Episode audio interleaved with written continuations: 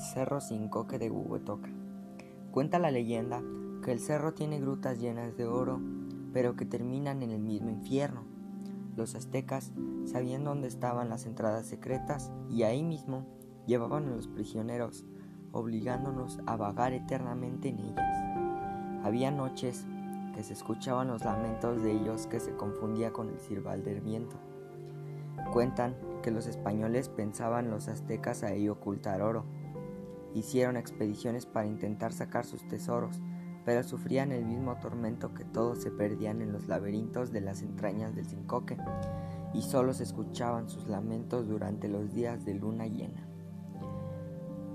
Al paso de los siglos, durante la Revolución Mexicana, los zapatistas saqueaban haciendas de la región de los soldados federales, los perseguían y por ende se ocultaban donde podían los revolucionarios. De la hacienda de Santa Teresa, La Guiñada y Guadalupe llevaban un cuantinoso botín huyendo de los pelones. Trataron de ocultarlo en el cerro sin coque a sabiendas que había una salida secreta en una gruta que solo sabían unos cuantos.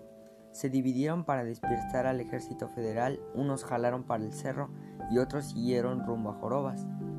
Los soldados tuvieron que decidir en qué parte de los alzados perseguirían. Pensando que no tendrían escapatoria, siguieron a los que huían al cerro. Mientras los seguían, entraron en las cuevas secretas, donde veían cómo el camino se iba haciendo estrecho y se iba iluminando, con un brillo color dorado que los dejaba atónitos.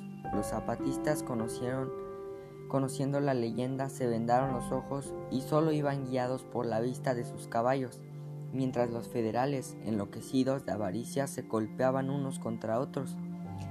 Los gritos de aquellos hombres les indicaban a los revolucionarios que ya no eran perseguidos, pero el calor que sentían era como estar en el mismo desierto. Tras una hora que se les hizo eterna, salieron del otro lado, donde los esperaban sus amigos. Ese grupo, como única marca, les encaneció el cabello y sufrían las pesadillas al escuchar los gritos de los soldados y de otras almas que aún estaban en las entrañas del Cincoque.